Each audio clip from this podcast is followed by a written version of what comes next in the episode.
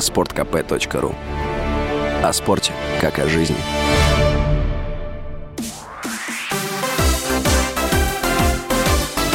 Новости спорта. Президент Франции тенниса России Шамиль Тарпищев оценил шансы Карена Хачанова в матче 1-4 финала Ролан Гарос против серба Новака Джоковича. Шансов объективно мало у Карена, сказал Тарпищев. В 1-8 финала Хачанов, занимающий 11 место в рейтинге Ассоциации теннисистов-профессионалов, одержал победу над представителем Италии Лоренцо Санега, 48-й ракеткой в мире. Матч завершился со счетом 1-6, 6-4, 7-6, 6-1 в пользу Хачанова.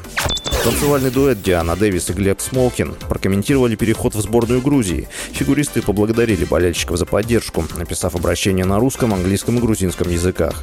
Начинается новая глава в нашей спортивной жизни. Мы очень ждем возможности выйти на соревновательный лед, написала дочь российского тренера Этери Тутберидзе. 5 мая главный тренер национальной сборной Елена Чайковская подтвердила, что исполком Федерации фигурного катания на коньках России одобрил смену спортивного гражданства Дэвиса Смолкина. Позднее в Грузии подтвердили переход пары.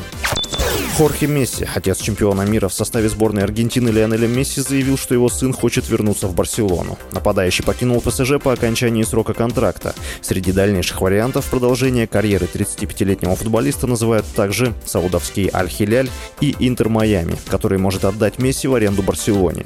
Месси провел почти всю карьеру в каталонском клубе и ушел из него в 2021 году. С Барселоной футболист 10 раз выиграл чемпионат Испании и 4 раза Лигу чемпионов. С вами был Василий Василий Воронин. Больше спортивных новостей читайте на сайте sportkp.ru